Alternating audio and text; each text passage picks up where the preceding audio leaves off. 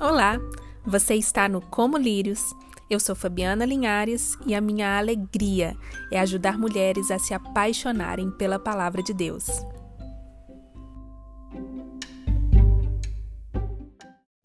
Olá, olá! Tudo bem com você?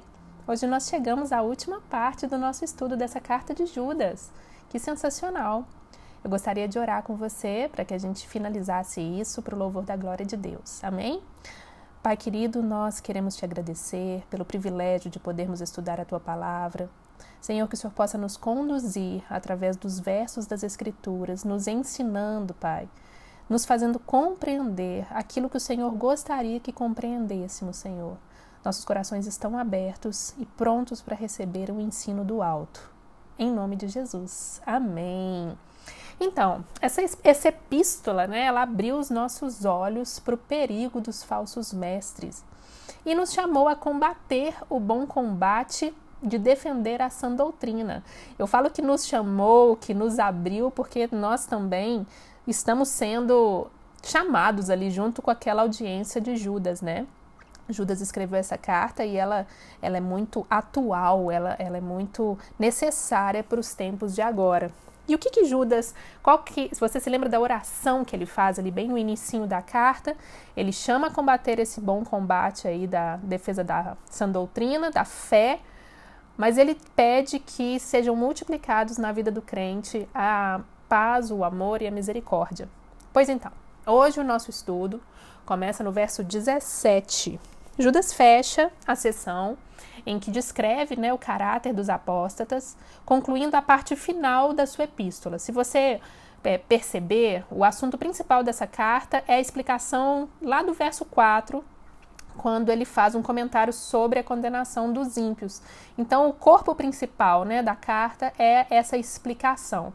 Agora, nessa parte final, Judas conclui escrevendo sobre aquilo que alegrava o seu coração, que é a salvação dos crentes. Dessa forma, os versos finais, nesses versos finais agora ele exorta os irmãos a ouvirem o ensinamento dos apóstolos, que é de onde vem a verdadeira doutrina. Então vamos lá. No verso 17 ele diz assim: Vós, porém, amados, lembrai-vos das palavras anteriormente proferidas pelos apóstolos de nosso Senhor Jesus Cristo os quais vos diziam: No último tempo haverá escarnecedores, andando segundo as suas ímpias paixões. Essa é a palavra de Deus. Vamos parar por aqui por enquanto. Aqui, Judas volta a falar com os seus leitores, né? Os amados irmãos. Ele usa essa palavra amados três vezes ao longo da carta. Uma lá no verso 3 e duas vezes aqui no final. Uma no verso 17, que nós lemos agora, e uma no verso 20, que a gente vai ler daqui a pouco. Perceba a diferença com que Judas se refere aos falsos mestres, né? Sempre chamando eles de ímpios, de, é, descrevendo eles de uma forma dura. E agora a forma como ele trata os seus leitores, que são amados por Deus e por ele. Há um amor, há zelo por parte de Judas, né? Aquele cuidado pastoral. Judas pede aos amados irmãos que eles se lembrem de algo. Do que, que ele pede que eles se lembrem? Do ensino dos apóstolos. E os lembra aqui que esse lembrai-vos, ele vem como um imperativo, né? Lembrai-vos. Judas quer que esses leitores tragam à memória os ensinos verdadeiros. Esse imperativo aqui, lembrai-vos, é necessário, já que a falta de conhecimento acerca dos ensinos apostólicos ia causar danos terríveis à vida deles. Então é algo que Judas queria muito que eles fizessem. Se lembrem, não se esqueçam, enfim, nós podemos dizer que a palavra da verdade, né, a verdadeira doutrina, o ensino dos apóstolos, é o antídoto contra as heresias dos falsos mestres. Então, por isso a preocupação de Judas, por isso esse lembrem-se, né, tão enfático. Ao guardar o evangelho, né, os crentes eles seriam capazes, nós somos capazes de nos defendermos contra os ataques dos falsos mestres, dos apóstatas. Perceba, gente, que Judas, ele não se inclui no time dos apóstolos. Porque ele não é, né, um apóstolo. Ele escreve assim: Lembrai-vos das palavras anteriormente proferidas pelos apóstolos de nosso Senhor Jesus Cristo. De fato, ele não era um apóstolo, e aqui ele faz referência aos doze apóstolos escolhidos pelo Senhor e o apóstolo Paulo. As Escrituras elas vieram por meio dos apóstolos de Cristo. E os falsos apóstolos, eles querem, eles queriam e querem, né, até hoje, se colocar acima daqueles escolhidos pelo Senhor. Você provavelmente já viu que existem muitos falsos mestres chamando a si mesmos de apóstolos e que dizem ter revelações vindas de Deus, que extrapolam as escrituras sagradas e muitas vezes distorcem as escrituras. Conforme a tradução literal, o texto diz: Lembrem-se das palavras que os apóstolos anteriormente profetizaram. Ou seja, o termo grego para palavras se refere não ao todo do evangelho, mas sim a determinados dizeres dos apóstolos. Talvez Judas tenha registrado um desses dizeres no versículo seguinte, no versículo 18. Os apóstolos eles tinham consciência de que nos últimos dias, no fim dos tempos, né, os cristãos poderiam esperar tempos difíceis. Então, a, a mensagem de despedida aos presbíteros de Éfeso, né, por exemplo, Paulo diz: Eu sei que depois de minha partida entre vós penetrarão lobos vorazes e que não pouparão rebanho. Está lá em Atos, no capítulo 20, no verso 29. O que, que os apóstolos profetizaram? Que no fim dos tempos haverá escarnecedores que seguirão seus próprios desejos ímpios. O texto em grego ele revela que os apóstolos ensinavam repetidamente o conteúdo desses dizeres. O apóstolo Pedro também registrou essa ideia lá em 2 Pedro, capítulo 3, no verso 3, quando ele escreveu: "Tendo em conta, antes de tudo, que nos últimos dias virão escarnecedores com seus escárnios, andando segundo as suas próprias paixões." Instruindo oralmente os apóstolos, eles colocaram essas palavras no coração e na mente dos crentes. Eles ensinaram que os cristãos primitivos, eles viviam nos últimos dias, nos últimos tempos, e que os falsos mestres, eles iriam querer enfraquecer os membros da igreja. Nós podemos ver esse ensino, por exemplo, lá em 1 Timóteo, no capítulo 4, no verso 1, em 2 Timóteo, no capítulo 3, no, dos versos 1 ao 5. Depois você vai lá e dá uma olhadinha. Tenham em mente que essa expressão últimos tempos, ela se aplica tanto ao presente quanto ao futuro. É o tempo que começa do primeiro século, quando Cristo veio e trouxe o evangelho, e vai até o momento da sua volta. Então nós vivemos os últimos tempos. As escrituras ensinam que durante esse tempo as forças do mal, elas vão se tornar cada vez mais visíveis, cada vez mais audíveis. E eu não sei quanto a você, mas eu tenho visto isso acontecer diante de nós de uma forma assustadora. A maldade tem aumentado, bem como os falsos ensinos, os falsos mestres, e que Deus nos guarde, né? Na realidade, Deus nos guarda mesmo.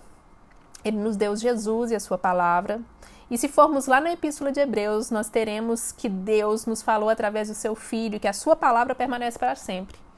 Graças a Deus por isso. Judas diz que haveriam escarnecedores. Pedro também escreve dessa forma lá em 2 Pedro, no capítulo 3. As pessoas que Judas descreve, elas não são ignorantes da palavra de Deus, né, os falsos mestres. Pelo contrário, são muito bem informadas. Por causa do seu conhecimento da revelação divina, eles zombam constantemente daquilo que é santo e sagrado. E, gente, zombar não é fazer piada ou fazer gracinha, não é isso. Zombar aqui significa fazer pouco caso, mas não é algo escancarado. Você tem que lembrar que eles entraram de forma sorrateira na igreja. Eles davam impressão de sabedoria, de piedade, muito queridos, amigos.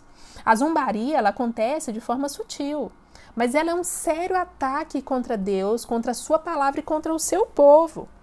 A demonstração dessa zombaria por exemplo, se dá pelo fato de que eles seguiam os seus próprios desejos ímpios. Sabe aqueles pastores que começam a mensagem com um versículo e cinco minutos depois abandonam o texto e enchem a mensagem de si mesmos, dos seus grandes feitos, eles enchem de palavras motivacionais e frases de impacto e deixam de lado a verdade do Evangelho? E o que, que eles estão fazendo? É rejeitando deliberadamente o juízo de Deus. Eles estão deixando as escrituras de lado, o ensino sagrado de lado, para ensinarem sobre si mesmos. Porque, gente, é o evangelho que tem o poder de transformar. É a palavra de Deus que é viva, eficaz, mais afiada do que qualquer espada de dois gumes, que penetra ao ponto de dividir alma, espírito, juntas e medulas e julga os pensamentos e as intenções do coração. Sem a pregação da palavra de Deus, não há mudança de vida. Nenhuma palavra de motivacional vai ser capaz de transformar o seu coração. Então esses falsos mestres, eles são enganadores dos outros e até de si mesmos, porque eles escolhem um estilo de vida de pecado também. Por isso que Judas descreve eles como homens imorais, que rejeitam autoridades e maldizem seres celestes. Lembra lá que a gente estudou no verso 8? A atitude dos escarnecedores é exatamente oposta à dos crentes. Os crentes desejam fazer a vontade de Deus, expressar sua gratidão a Ele, os apóstatas não. Eles querem viver segundo as suas paixões ímpias. Os escarnecedores, eles transgridem de propósito a lei de Deus para fazer aumentar ainda mais a sua iniquidade. Eles pegam a palavra de Deus e se ade e adequam ela a eles, e não o contrário, sabe? Para os crentes, a impiedade dessas pessoas iníquas é um sinal de que o fim do mundo está próximo. Os apóstolos, portanto, eles preveem que se, ao se aproximar do fim dos tempos, os escarnecedores eles vão zombar cada vez mais dos cristãos. Então, aquilo tudo vai piorar. E ao desprezar a fé cristã, demonstram a sua própria falência espiritual. São apóstatas que revelam lascívia e cobiça. E aí ele escreve no verso 19: São estes os que promovem divisões sensuais, que não têm o espírito os falsos mestres, eles desejam dividir a igreja e querem levar os crentes para fora da verdadeira comunhão dos santos. Eles enganam porque eles não têm o Espírito Santo. Eles não fazem parte da igreja porque eles não têm o Espírito Santo. O propósito deles é criar cismas e divisões. Eles são lobos na pele de cordeiro, gente.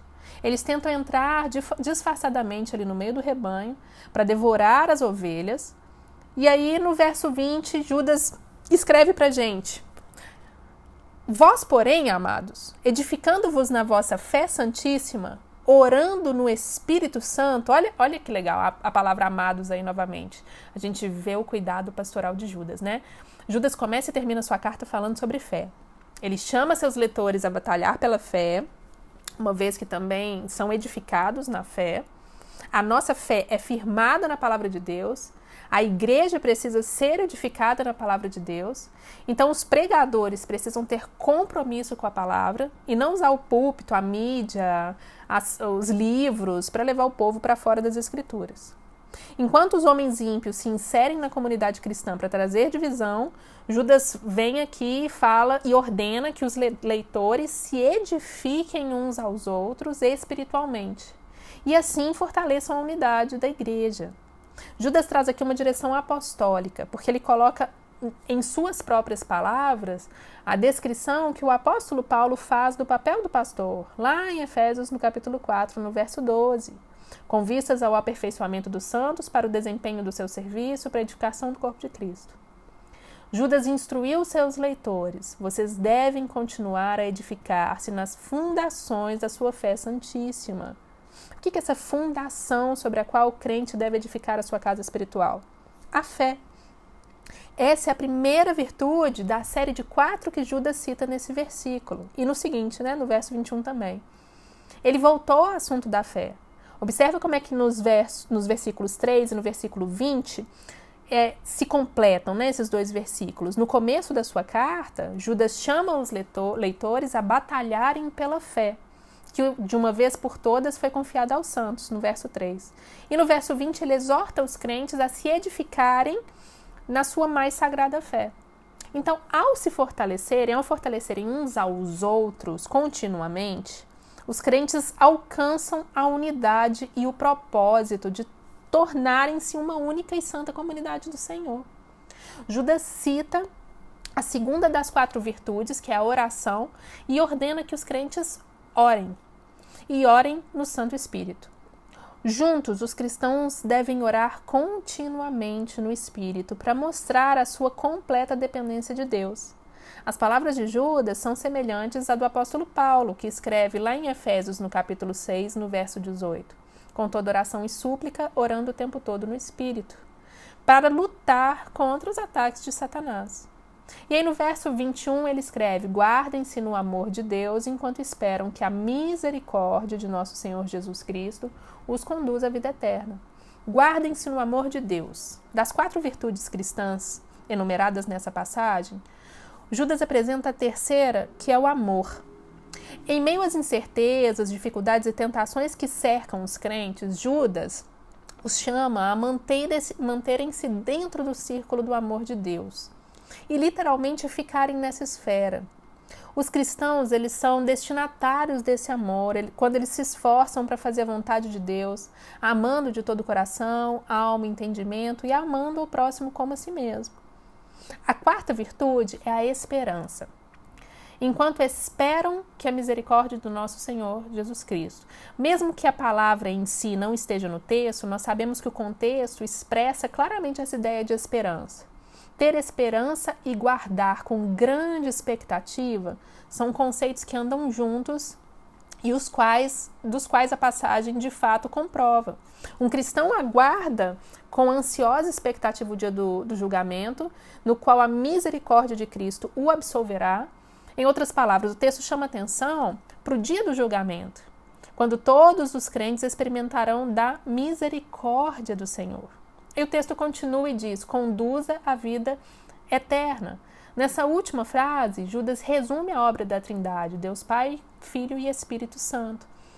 E o resultado das quatro virtudes cristãs, a fé, a oração, amor e a esperança, Nesse resultado, os crentes têm comunhão eterna com Deus quando experimentam da plenitude da vida eterna na sua presença. Judas conclui a sua breve epístola com dois versículos que contêm mais repreensões. Ele destaca que a compaixão é a principal característica que o cristão deve mostrar ao seu próximo. Ele escreve assim: E compadecei-vos de alguns que estão na dúvida salvai-os, arrebatando-os do fogo. Quanto a outros, sede também compassivos em temor, detestando até a roupa contaminada pela carne. Diante da misericórdia de Cristo pelos crentes, como é que a gente tem que responder? Demonstrando compaixão para com aqueles cujo coração está cheio de dúvida. Compaixão, gente, tem que ser a marca, uma marca forte no crente. Sejam misericordiosos com aqueles que estão em dúvida. A New English Bible traz uma tradução muito interessante dessa, dessa uma versão interessante dessa passagem. Diz: há certas almas em dúvida que precisam de sua piedade. Judas está alertando os leitores para o perigo que alguns crentes mais fracos enfrentam quando são confrontados pelos falsos mestres. Sempre que essas pessoas começam a duvidar dos ensinos cristãos, o papel do crente mais forte não é criticar, mas sim tranquilizar essas pessoas, oferecendo ajuda, oferecendo compreensão, ensinando com amor. Ele escreve também: salvai-os, arrebatando-os do fogo. Além do grupo de pessoas que está em dúvida, Judas apresenta outro grupo de pessoas, as que estão sendo incendiadas pelo fogo do pecado. Judas tomou essa imagem emprestada lá do Antigo Testamento. Deus diz a Israel, lá em Amós, no capítulo 4, verso 11: vós foste como um tição arrebatado da fogueira. E diz a mesma coisa sobre o sumo sacerdote Josué, que está diante de Deus com o acusador Satanás, lá em Zacarias capítulo 3, no verso 2. A imagem do fogo se relaciona à destruição que está prestes a consumir aqueles que são fracos na fé e estão sendo queimados pelo pecado. Os cristãos devem salvá-los, tirá-los do fogo. A questão nesse texto não é se o ser humano tem poder para salvar outros ou não. Nós sabemos que só Deus tem o poder de salvar as pessoas. João Calvino ele dá uma explicação sobre isso. Ele fala: a palavra salvar é transferida aos seres humanos. Não que estes sejam os autores, mas eles são ministros da salvação. Judas escreve: mostrem misericórdia para uns com os outros, juntamente com o temor. Judas repete um termo ligado à compaixão. Agora, ele não está mais interessado no grupo de cristãos espiritualmente fracos que estão em dúvida ou em perigo de serem destruídos.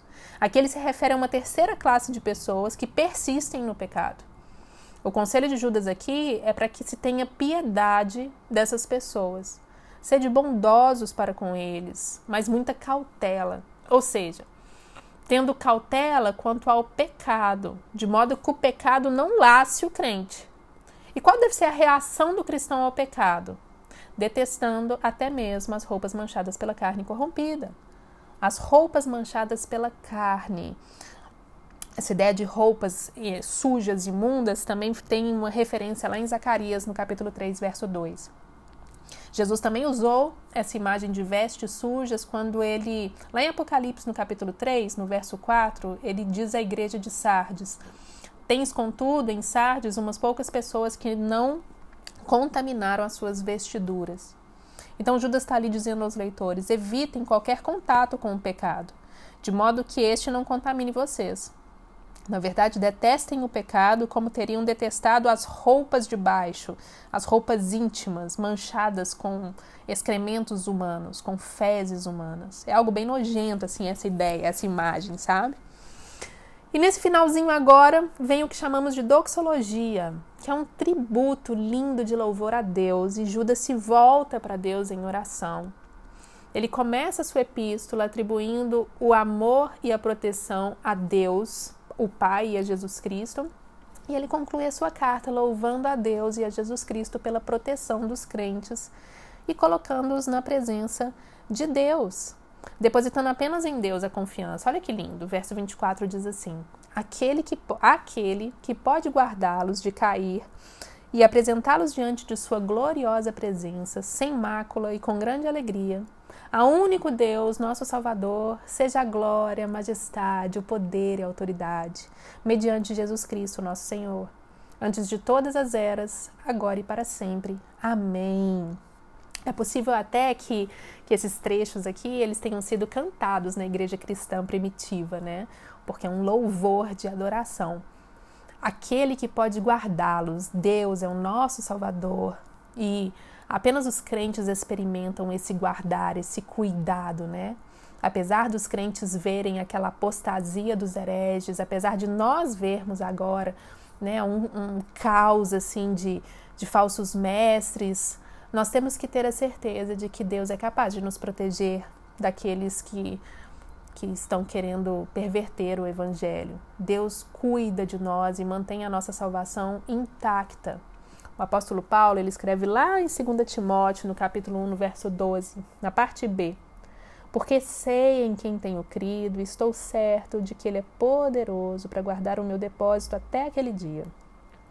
Judas chama seus leitores a depositarem toda a sua confiança no Deus Todo-Poderoso e dizer: O meu Senhor pode me guardar. É Deus quem guarda o seu povo. Em sua carta, Judas ensina o que chamamos de doutrina dupla da proteção de Deus e da responsabilidade do ser humano. Ele assegura aos crentes que Deus é capaz de protegê-los dos tropeços e diz a eles para manterem-se no amor de Deus. Ele confirma que Deus vai apresentá-lo sem culpa na glória, mas que nós devemos nos edificar na nossa fé. O termo guardá-los de cair descreve o crente que é guardado pelo próprio Deus de tropeçar no pecado e assim cair e se afastar dele. Judas está falando sobre queda espiritual, como fica evidente na oração seguinte, né? Deus apresenta os crentes sem mácula em sua presença gloriosa. Deus é ativo na obra de salvar o seu próprio povo e apresentá-los diante de sua gloriosa presença sem mácula e com grande alegria. Não somos capazes de entrar nos céus por nós mesmos, mas Deus, que é muito rico em misericórdia, nos guarda de tropeçarmos e nos afastarmos de sua presença e faz com que entremos no céu em glória através da obra de Jesus Cristo. Judas termina sua linda doxologia com um retumbante Amém. E que todos nós possamos concordar e dizer Amém. Assim seja. Seguindo um costume judaico, os cristãos terminam as suas doxologias com Amém. Queridos, nós chegamos ao final do nosso estudo e como foi edificante aprender mais sobre essa carta com vocês que nós possamos mergulhar cada vez mais nas Escrituras e crescer no conhecimento de quem Deus é. Quanto mais nós conhecermos a palavra de Deus, menos suscetíveis ao engano nós estaremos. E não só isso, mas nós estaremos prontas a ajudar o próximo com amor, paciência e compaixão. A minha oração é para que sejamos mesmo sal da terra e luz do mundo amando uns aos outros como Cristo nos amou, sendo fortes e corajosas para defendermos a fé, a sã doutrina e combatermos o bom combate em nome de Cristo. Na semana que vem, nós começaremos uma nova série de mensagens. Fique ligada no, Instagram do arroba como lírios. E não perca, é um prazer estar aqui com você. Um beijo grande, Deus nos abençoe. Até!